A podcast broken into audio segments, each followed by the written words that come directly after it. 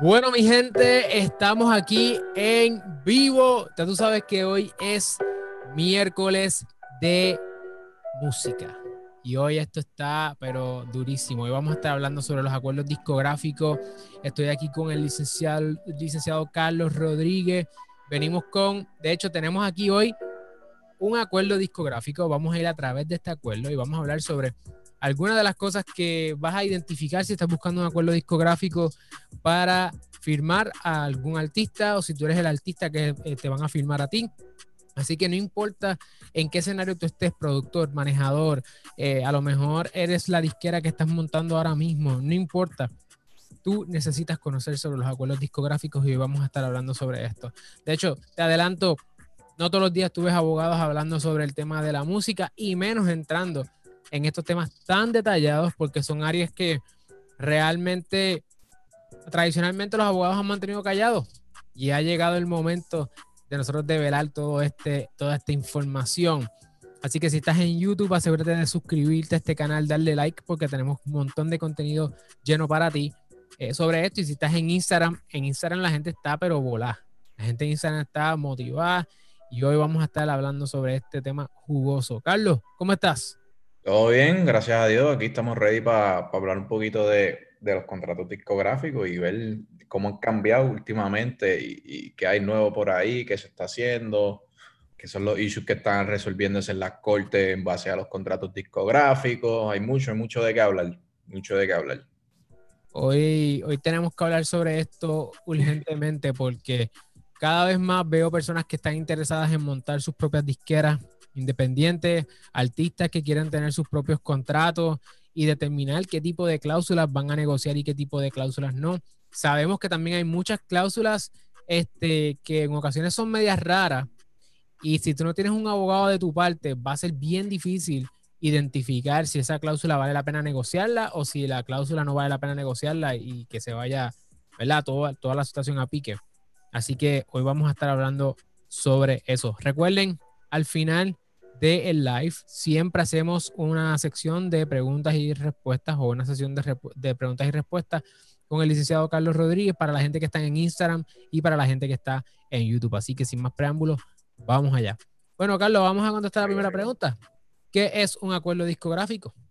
Mira, ese es el acuerdo donde ¿verdad? una disquera o un inversionista también eh, depende del título que le quieras poner, este, llega a un acuerdo con un artista sobre cómo van a explotar el contenido que se cree el, bajo ese contrato, el contenido que cree el artista, o sea, las canciones, este, de quiénes van a ser los dueños, cómo se van a distribuir esas canciones, cuál va a ser el plan, el plan de mercadeo de esas canciones, cuánto dinero hay para promocionar esas canciones, porcentajes de ganancias, porcentajes de regalías, este, qué otras, qué otras vertientes de la, de la industria incluye, incluye manejo, incluye publishing, so, eso es un, eso son, ¿verdad? Poco a poco vamos a ir hablando, pero yo creo que en, de manera introductoria eso es lo que, lo que es un, un, contrato discográfico.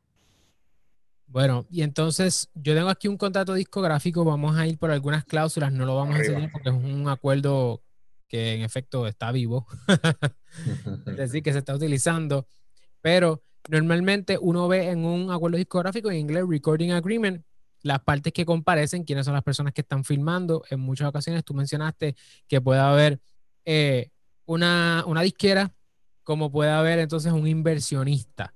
Esa cuestión del inversionista, háblanos un poco sobre eso, porque aunque esto no es un acuerdo de inversión per se, un, inversionista puede entonces utilizar un acuerdo de eh, discográfico para meterle dinero a un artista. ¿Tú has visto eso recientemente? Sí, 100%. Y, y la realidad del caso es que, es más, esa forma es más común que la de un inversionista eh, per se. Este, especialmente cuando el inversionista tiene las personas adecuadas para, para manejar la carrera y correrle el muñeco al artista, pues, pues es bueno eh, no sé si bueno, pero es viable que, que, se haga un contrato de esta índole donde, donde el inversionista pues finja como, como la disquera, porque al final del día pues es la, es la persona que está poniendo el dinero que, para explotar comercialmente las canciones. Y cuando vienes a ver pues, pues al tener el dinero muchos de los derechos van a depender pues del, dinero como tal, de, cuánto dinero hay, este, y muchas de las cláusulas son negociables en base a, al dinero que, que a, la, a, la, cantidad de la inversión en un, en un artista como tal. Y en ocasiones eh, esa, esa, esa relación ¿verdad? que existe entre ese inversionista y el artista es tan sencilla como decir, mira, artista, yo tengo 10 mil dólares como inversionista. Inversionista, tú no tienes que ir a ningún lugar para ser inversionista, tú simplemente tienes el dinero y lo vas a poner en el, en el proyecto. dice, yo te voy a poner este dinero, pero a cambio, tú me vas a dar a mí un porcentaje del máster, ¿cierto? Claro, no, y, y, también va, va o sea, hay muchas, muchos términos, pero yo creo que lo que lo, lo básico de un contrato discográfico pues viene siendo quién va a ser el dueño de las canciones y cómo vamos a recibir el dinero de lo que generan esas canciones. Este, y, y pues los inversiones, todo depende de, de, de, la estructura de negocio que se haga. O sea, hay contratos de inversiones que no son contratos discográficos este, y, pues eso tiene unas particularidades, este, y donde por lo general, pues el, en ese tipo de contratos, el, la parte creativa, es decir, selección de productores, selección de, de, canciones para sacar, todas esas cosas, pues recaen en el artista. Este, es, más, es un poquito más controlado el, el control que tiene, más limitado, discúlpame, el, el control que va a tener el inversionista en ese tipo de inversión sobre la parte creativa. Ahora, si nos vamos discográfico, discográfico, pues ya ahí la disquera va a tener un poder sobre, sobre decisiones, ya que la disquera al hacer su inversión, pues tiene que recibir un producto de parte del artista que sea comercialmente satisfactorio para ellos poderlo distribuir. Que es una cláusula, es, es una palabra bien común en todos los, en todos los contratos, pero a la misma vez que, que es comercialmente satisfactorio. O sea, es una discreción bastante amplia que al final del día, pues, pues la disquera es quien va a tomar la determinación de si aceptar las canciones o no, o no aceptarlas. Este, pero son, son cláusulas, obviamente es un contrato, o sea, todas esas cláusulas son negociables. Este, todo depende del poder de las partes y las metas que tengan las partes con, con, con entrar en ese, en ese acuerdo como tal.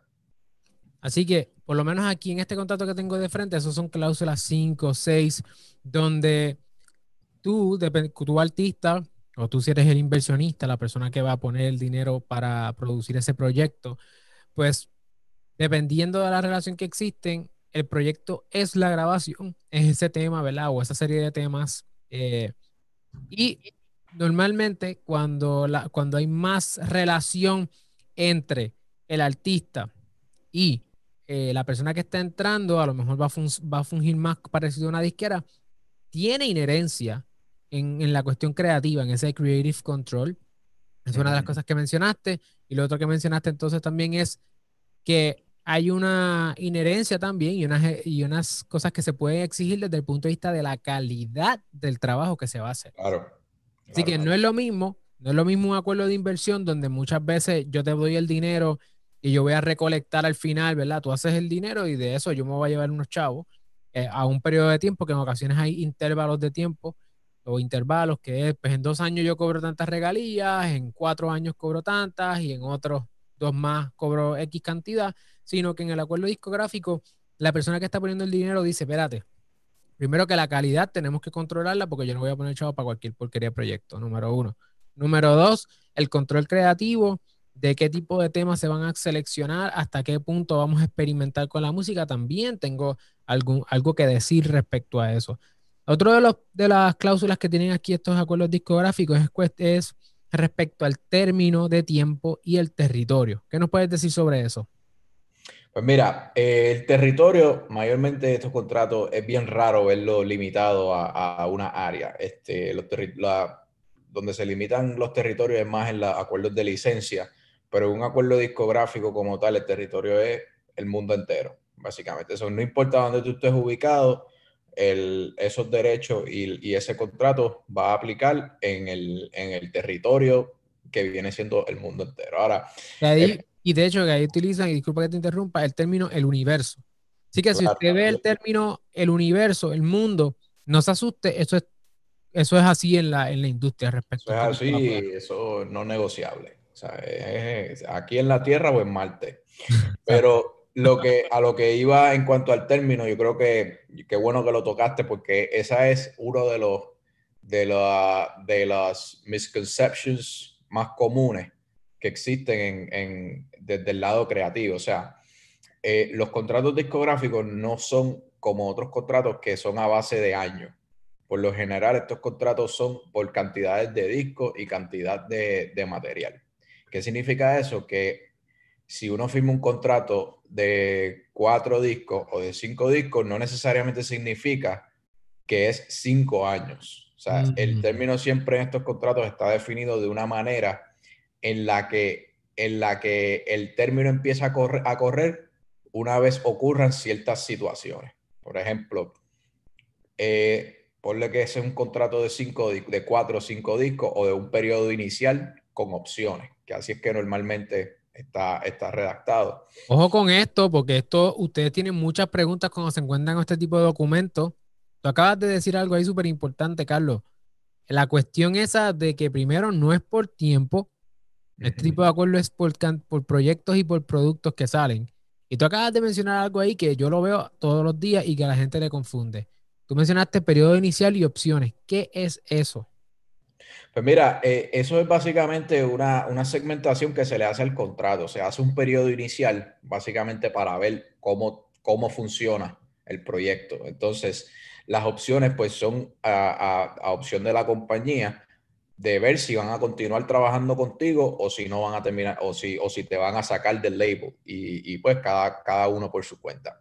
Este, lo interesante es que en el periodo, en los periodos es cuando comienza a correr ese periodo inicial. Mm. Comienza desde que se firma el contrato, comienza desde la entrega de, la, de los masters. Este, hoy día la industria corre a base de sencillo, entonces tienes un contrato de un disco que te definen eh, lo que significa un disco, pues si tú entregaste, si ellos soltaron de esos 15 temas que tú entregaste, soltaron dos, empezó a correr el término, quién sabe. O sea, eso todo va a depender de cómo esté redactado y es bien, esa, esa cláusula es probablemente la, la, más, la más importante de tener clara porque es la que en realidad va a, definir lo que, lo que va a pasar con tu carrera una vez, una vez tú entregues tu música y se promocione tu música. So, no, lo, lo que yo creo he dicho un montón de cosas, pero lo que deben tener presente siempre es que que, la, que, lo, que el, el, hecho de que sea por disco no significa que, que, es años. O sea, tres discos no es lo mismo que tres años y viceversa. ¿sabes? Este, tú sabes, pueden pasar muchas cosas y la manera en que la carrera de un artista este, corre es, es raro verlo limitado solamente a un, a un tiempo de años. Bien raro.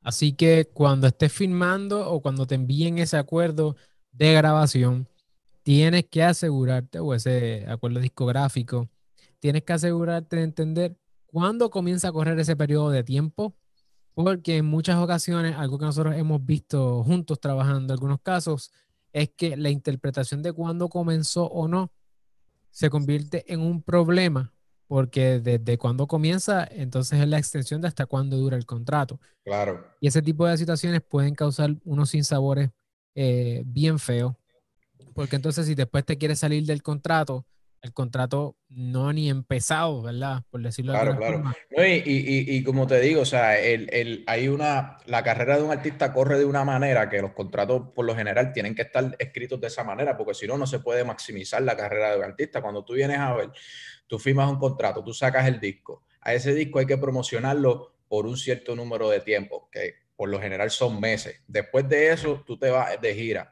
cuando haces la, cuando haces la gira, tienes que volver otra vez a, tú, estás, más, tú estás maximizando tus tu, ganancias, ¿me sigue? So, eh, por eso es que estos contratos son eh, definidos de esta manera, porque, porque la manera en que corre la carrera de un artista hay que hacerlo de esa manera, porque si no, nos vamos a ver con una inversión grande sin recuperar y viendo que, que, que la, o sea, la, el tiempo que se le ha dado al artista no es para explotar esa, esa ¿verdad? Esa, esa, maximizar esa ganancia no es, no es el correcto, no es el adecuado. Y entonces, después de eso, si tú no tienes eso muy claro y muy definido, empieza la cuestión de cuándo me puedo salir, eh, no estoy contento, no he invertido lo que me dijeron que iban a invertir, y comienzan este tipo de dimidiretes donde están los abogados, por lo tanto, hay que estar bien consciente del tiempo y cómo se corre en esos contratos. Entonces, ya sabemos, hablamos sobre los términos, sobre el control creativo, sobre en muchas ocasiones este control creativo que existe y la calidad de la producción también tiene cláusulas de buena fe donde uno trata de decir, mira, vamos a hacer todo lo posible por ponernos de acuerdo con estos detalles porque después de todo lo que queremos es que salga, salga el producto, el producto que son los temas y, y poder darle, ¿verdad? Darle con todo para poder moverlo. Ahora, yo vengo y me voy a meter al estudio a grabar, ¿verdad? Digamos que firmé mi acuerdo discográfico y me voy a meter al estudio a grabar. Hay unas cuestiones que, yo le di a esta gente o cuántos, cuántos porcentajes yo les voy a dar a ellos por, por, ¿verdad? por el dinero que me están invirtiendo, este, por cuánto tiempo que ellos renuncio normalmente. ¿Qué es lo que da al artista a cambio de esta inversión? Pues mira, los derechos de autor este, el, el, el, copyright, el derecho de autor sobre esas canciones, sobre esos masters. Lo que hay que tener bien presente es que, qué tipo de derecho de autor está cediendo, porque los contratos discográficos a veces incluyen este, ¿verdad? la parte de publishing, pero para propósitos de este live, pues vamos a partir de la premisa que esa parte está completamente excluida. So, vamos a enfocarnos en, para no crear confusión. Eh, les vamos a enfocarnos en, la, en, en, en lo que es el master que es lo que está, lo que normalmente pues, se habla en estos contratos discográficos. So, lo que sucede es que el, el, los derechos que tiene, ¿verdad? Por, por razones que ya hemos hablado, el derecho de autor nace de una manera y para que esos derechos puedan ser de la disquera, pues tiene que haber un contrato por escrito que viene siendo este acuerdo.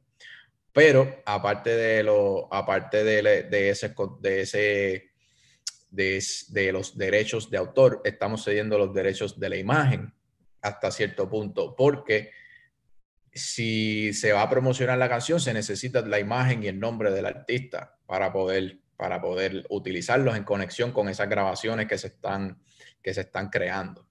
Este, so, e, es importante saber que, que aparte del, eh, o sea, pueden haber trademarks, que, que, la, que ya el artista es el dueño y pueden empezar a, a, que la disquera puede empezar a hacer merchandise, ese tipo de cosas. ¿Qué va a suceder en esas situaciones?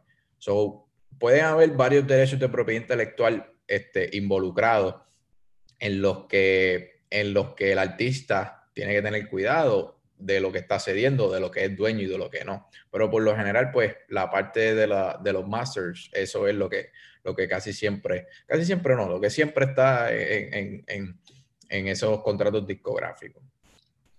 Y entonces yo como artista eh, le cedo los masters a, esta persona que invierte, ya sea una disquera, ya sea un inversionista. Eh, ya hablamos sobre este tipo de, personas que pueden ser parte de este acuerdo. Y él me va a pagar a mí una regalía. A cambio de ese, de ese negocio, ¿verdad? Más o menos cuántos son las regalías, un rango, un rango de regalías que normalmente una persona recobraría. Es que depende, porque hay, hay, varias formas en las que uno puede estructurar esa parte. O sea, por ejemplo, una disquera, una disquera grande, un major label, tiene una estructura de regalías diferente a una disquera independiente. Por lo general, en, la industria independiente lo que se ve es una regalía a base de net profits. Lo que significa es que, la, que de todas las ganancias que genere el, esos masters, pues las ganancias se van a dividir, exacto, las ganancias se van a dividir en base a los porcientos que se establezcan. Yo los he visto de todo, yo los he visto 80-20, 60-40, 70-30, 50-50, yo he visto de todo. Este, y eso la realidad está sujeto a, a negociación de las partes. Este, ahora las disqueras, las disqueras este, grandes tienen una fórmula distinta. ¿Por qué? Porque antes cuando se, se vendían los discos físicos, la regalía era un porcentaje del precio de retail o del precio de, wholesale, que cuando viene el, precio que tú gastas por un disco, que por que te contaba 15, 20, 15, entre 15 y 20 dólares, pues un porcentaje de eso es lo que, es lo que va para, para, el, para el artista como tal. Ahora con el streaming, las disqueras han mantenido esa fórmula, pero la aplican de manera distinta.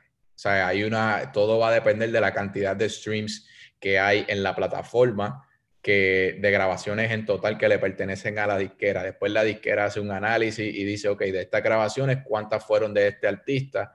Y de este, y, y cuántas le pertenecen a cada uno de los masters. Y así pues se aplica, después que se hacen todas esas deducciones, pues mm. entonces se aplica ese rate a la, al el, rate que tú tengas en el contrato, que puede ser en la fórmula de las disqueras, puede ser entre un 14, un 18, entre un 14, un 18, un 20%, hasta 21 lo he visto yo. Pero esa es la diferencia. So, ¿verdad? La, la, la, pregunta, contestación a la pregunta es que va a depender de la, de la estructura que se, que se acuerde. Y obviamente hay que tener cuidado porque no todo el mundo tiene no todo el mundo tiene la capacidad para correr su label como una disquera grande. Entonces, cuando vienes a ver, quizás te dieron un deal que, te dicen un, un, 14, un 15, un 16% de regalía, pero cuando vienes a ver es una regalía del gross y no es lo mismo, ni se escribe igual. So, hay que tener mucho cuidado con ese tipo de, de, contrato y, con la persona que estás entrando en negocio a ver si, a ver si en realidad te conviene hacer esa estructura de negocio. Ciertamente, cuando uno está bregando desde el punto de vista independiente, pues ya sabes, artista y también inversionista, productor, disquero independiente que estás empezando. O sea, el que mucho abarca, poco aprieta. Tienes que tener cuidado. Si te vas a comprometer a hacer un montón de trabajo por el artista, pues que en efecto cede, porque estoy viendo muchas personas que quieren tener sus propias disqueras independientes y realmente es una persona firmando a otra eh, y realmente no tiene todo el conocimiento de lo que requiere uno mover la carrera artística de alguien y meterse en este tipo de contratos, como estamos viendo, tiene unas complejidades que pues tienes que cumplir con ellas también.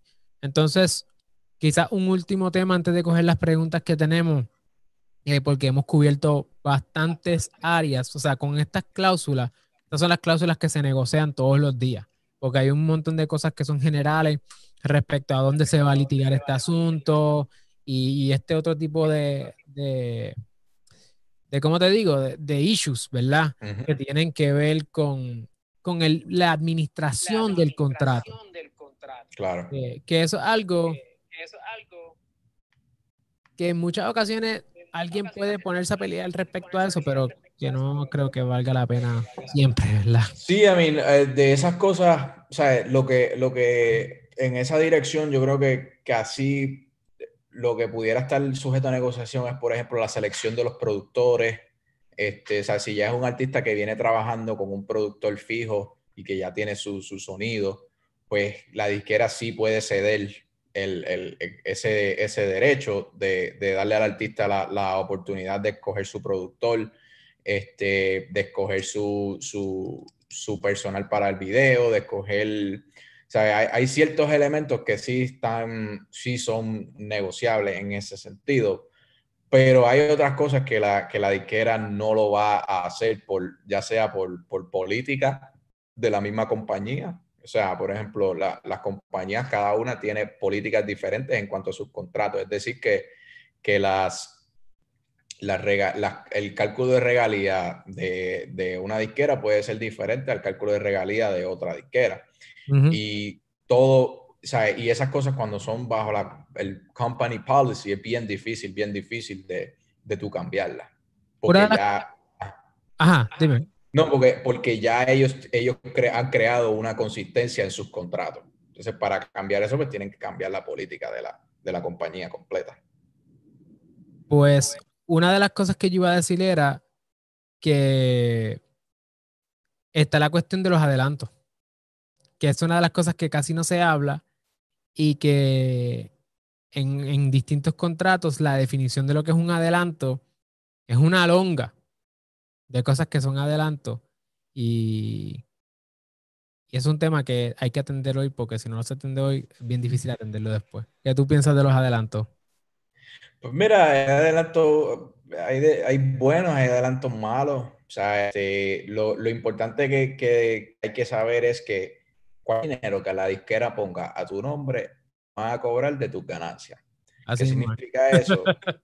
un adelanto este, es un prepago de regalías. O básicamente a ti tienes un adelanto de 100 mil dólares. Entonces te están diciendo, que te vamos a dar 100 mil dólares, pero hasta que nosotros nos recuperemos estos 100 mil dólares, las regalías tú no las vas a ver, por lo menos de la parte del, del, del discográfica. Si ya uno tiene un acuerdo de publishing por otro lado, quizás se empiezan a ver regalías de eso antes. Pero cuando estamos hablando del contrato discográfico, hasta que no se recuperen los adelantos, no hay, el, el artista no ve la división de la regalía. ¿Qué sucede? Que no solamente ese dinero que te dan por adelantado, ¿verdad? cuenta como un adelanto. También los gastos de producción, gastos de estudio, gastos que se hagan a otro artista invitado, este, gastos de transportación, gastos de viaje, todo lo que la disquera ponga. Tu, el otro día me encontré yo con un contrato que decía eh, gastos para eh, cosmetic, eh, o sea, para los dientes, para, para hacer los dientes.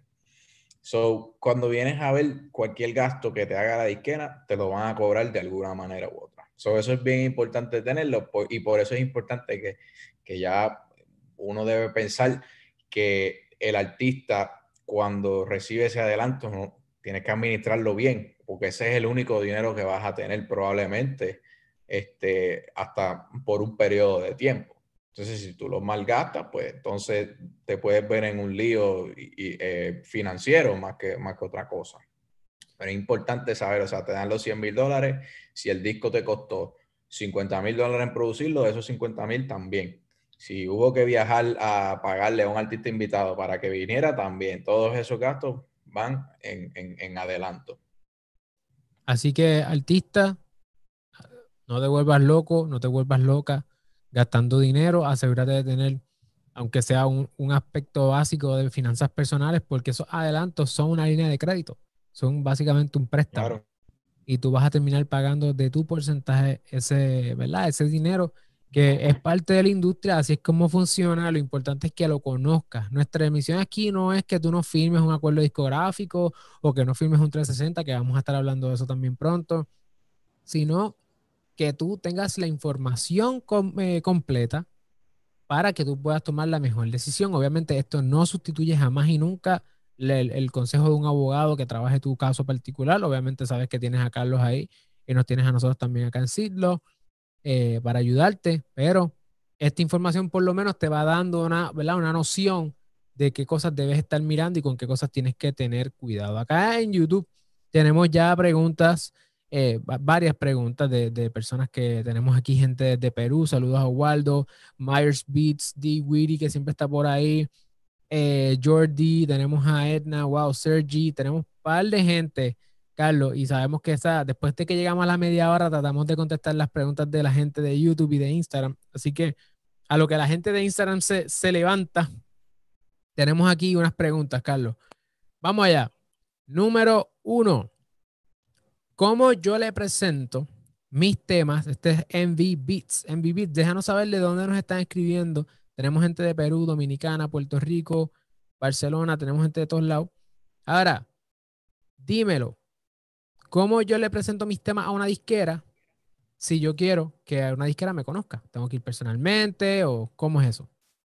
Mira, eh, eso, eh, eso es, uno tiene que sacar, la música este, guardando la música, nadie te va a ver. Créanme que las disqueras están pendientes a todo, a todo el mundo que tengas 100 seguidores o tenga un millón de seguidores. Si hay talento, las disqueras están dispuestas a explorar y hacer una inversión. Este, lo, lo, los A&R, la gente que trabaja en el departamento de A&R, por lo general son la gente encargada de reclutar el talento para la disquera. ¿Cómo uno encuentra a esa gente? Pues mira, eh, todo el mundo está en Instagram, en las redes sociales hoy día. Uno no pierde nada con, enviar, su, con enviar ¿verdad? sus propuestas y eso, pero siempre es bueno que haya actividad. O sea, no, uno no puede enviar una propuesta y no tener las redes corriendo, no tener el YouTube corriendo, no tener contenido afuera. O sea, el contenido que tú tengas afuera hoy día es tu tarjeta de presentación para que cualquier otra persona que esté interesada pueda ver tu producto. Hasta que no, hasta que no tengas tu, tu, tu, contenido afuera, bien difícil de que alguien te pueda dar la oportunidad.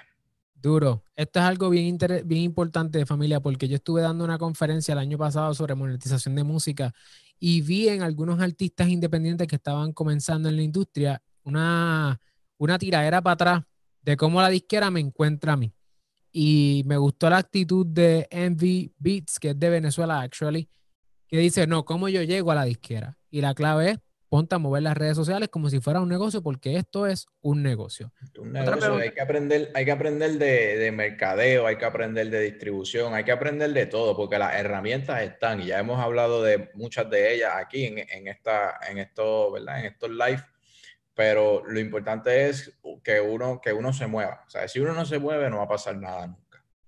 Así mismo es. Jordi Maes nos pregunta desde Perú, ¿cuál es el mejor tipo de contrato discográfico que le conviene a un artista? Esa es la contestación va a depende. Este, así que es algo que va a depender de quién es el artista, a qué nivel está, con quién está negociando no hay un mejor contrato porque todo va a depender de cada situación. Todos los casos son diferentes, o sea, eso, eso, está, eso es bien claro. Eh, todo, o sea, el hecho de que uno tenga un contrato no significa que al otro le van a dar el mismo contrato. O sea, todos los negocios son, por alguna, de alguna manera, tienen su, su particularidad. Así que, por favor, familia, trate, si alguien dice que así siempre se hace, no se deje coger porque lo más seguro es que cada, bueno, la realidad es que cada negocio es individual.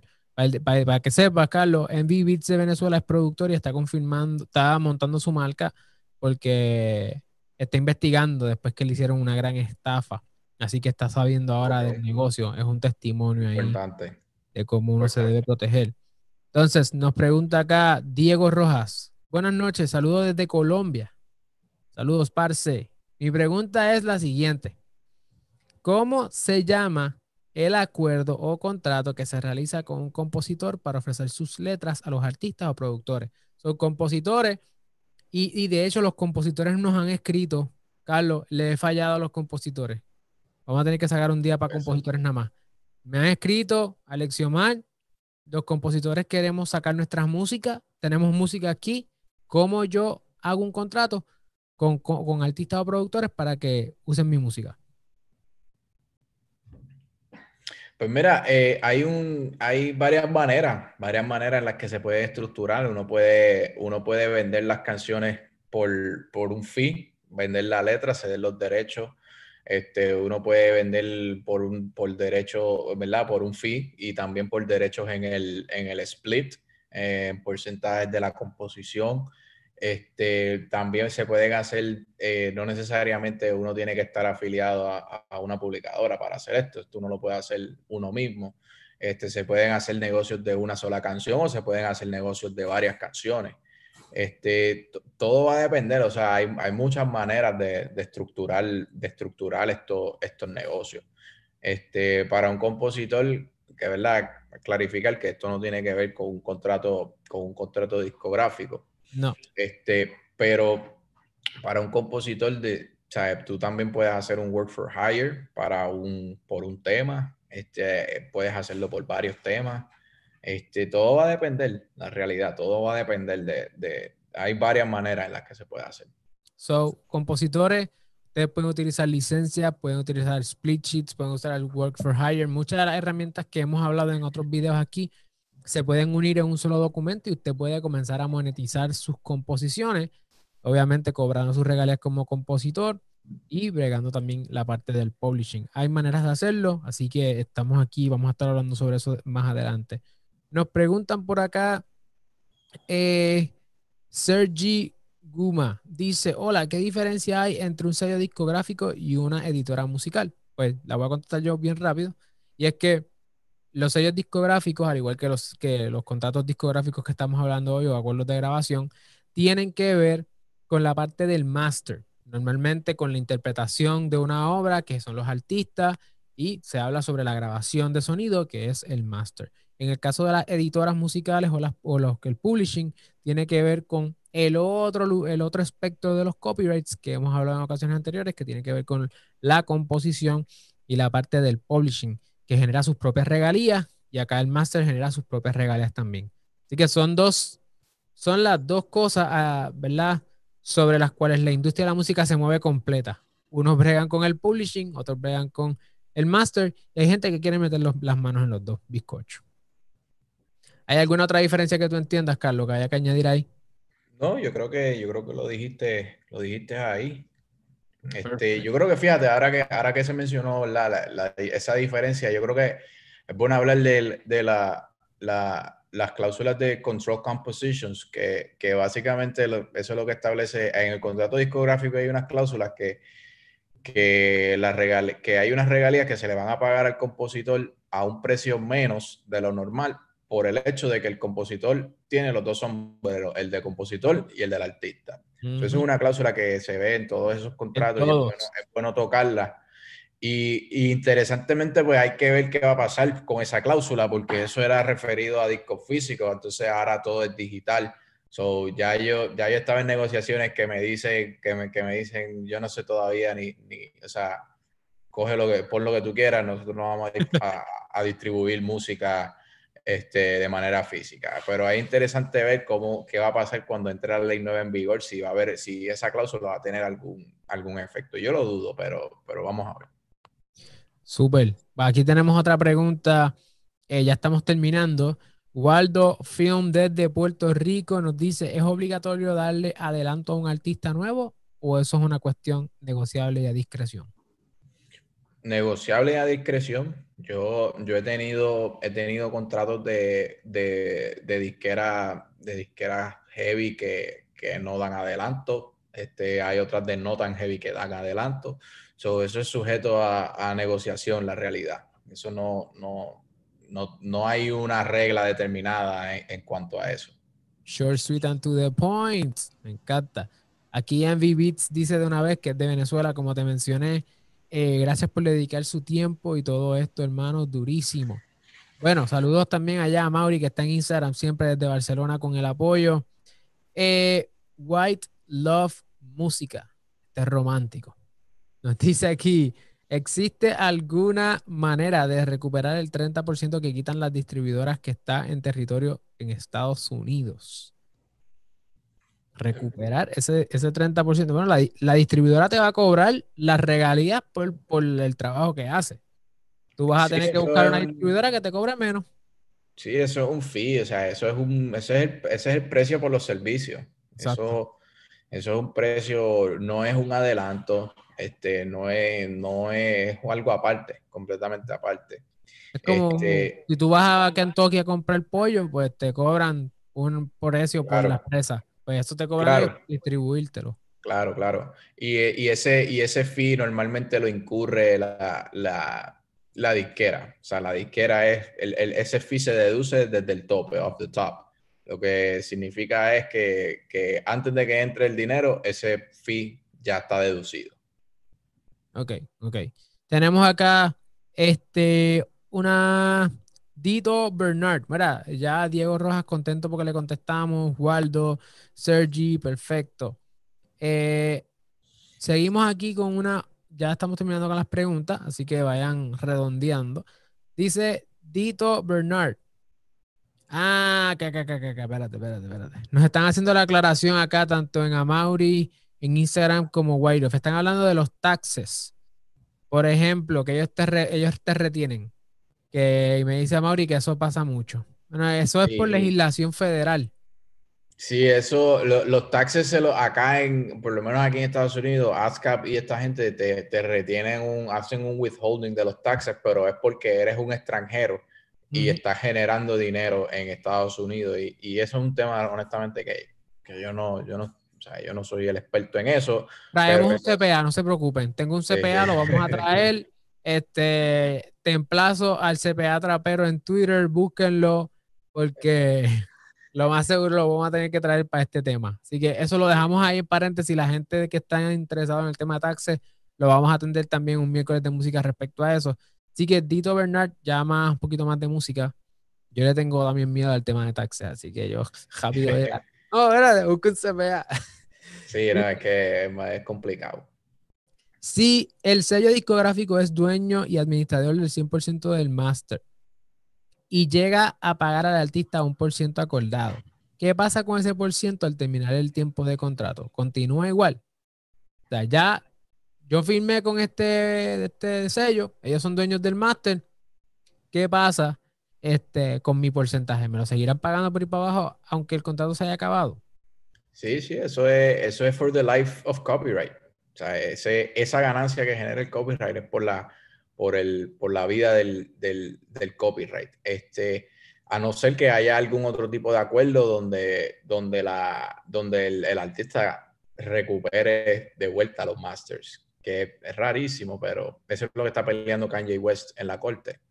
Este, o sea, ellos ya se completó, ya cumplió todo el contrato, se recuperaron todos los de hubo ganancias, pero ellos todavía siguen siendo dueños de los, de los Masters. Eso hay unas este peleas en Estados Unidos heavy respecto a la compra de Masters. Hay varios, hay, sí, hay varios, hay varios casos. Estaba en esa, eh, Kanye. Oye, nos pregunta aquí Diwiri, ¿cuánto capital se necesita para tener mi propia disquera? Esto es en Instagram. Diwiri, tú estás en Puerto Rico, ¿verdad? Sí. Pues eso es ¿Cuánto? So, con un, con, un, con un, peso la puedes empezar, eso, eso, es, no, en realidad, la, la realidad, o sea, lo, la, eh, eh, no hay un, no te puedo decir un número, o sea, hay, hay diferentes, todo depende del presupuesto. si tú tienes ganas, le metes. Sí, si tú quieres, ¿sabes? si tú quieres tener tu propia disquera, todo depende, porque no sé si él lo pueda clarificar, pero si es cuánto dinero necesito para montar mi propia disquera y desarrollar artistas, ahí sí te puedo dar un número.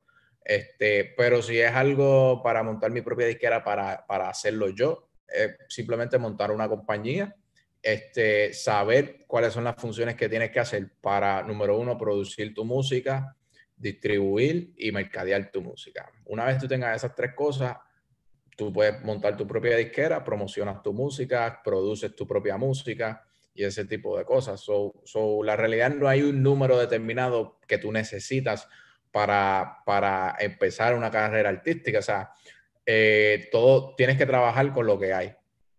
Sí. Nos dice que es de Massachusetts y de hecho Love nos, nos aclara acá en YouTube. Me dice, papá, yo no soy romanticón, yo soy trapero y rapero desde Cartagena, Colombia en la casa. Produce artistas urbanos y eh, está incursionando en este tema de distribuir gracias a nosotros, que sigue aprendiendo, nos echa la bendición, así que muchas gracias por eso. Dito Bernard dice, admiro mucho lo que están haciendo, aprendiendo mucho, felicidades y nos echa también la bendición.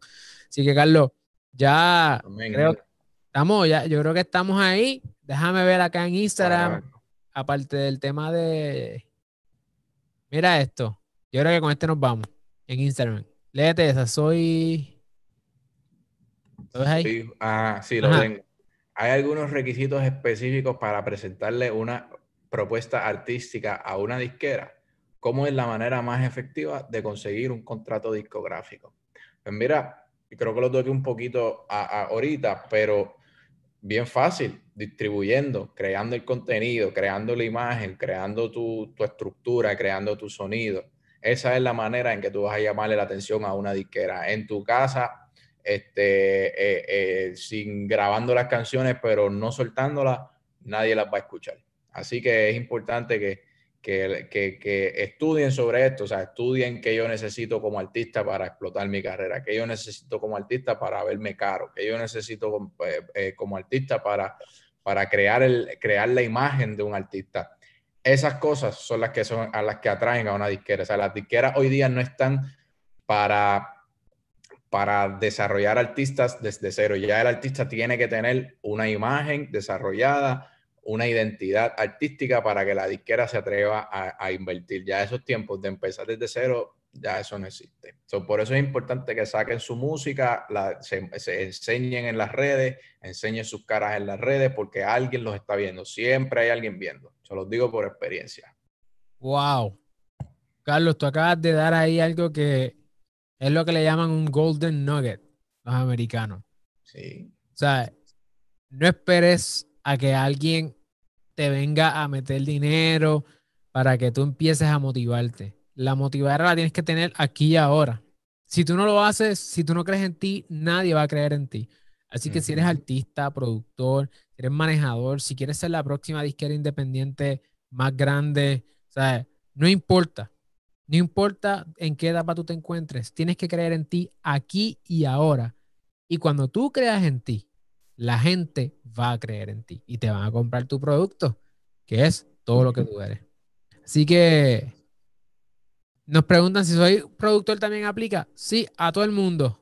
Zumben para adelante. No se quiten y nos vemos el próximo miércoles de música que vamos a estar hablando de... Ay, tengo aquí el, tengo aquí el tema y si están motivados, asegúrense siempre de darle like, suscribirse y compartir esto con otras personas que vamos a estar hablando sobre los acuerdos de distribución. Acuerdos de distribución en la próxima, eh, la próxima sección de martes de, adiós, miércoles de música. Miércoles, no, es martes de galería. No, no, no, no, no.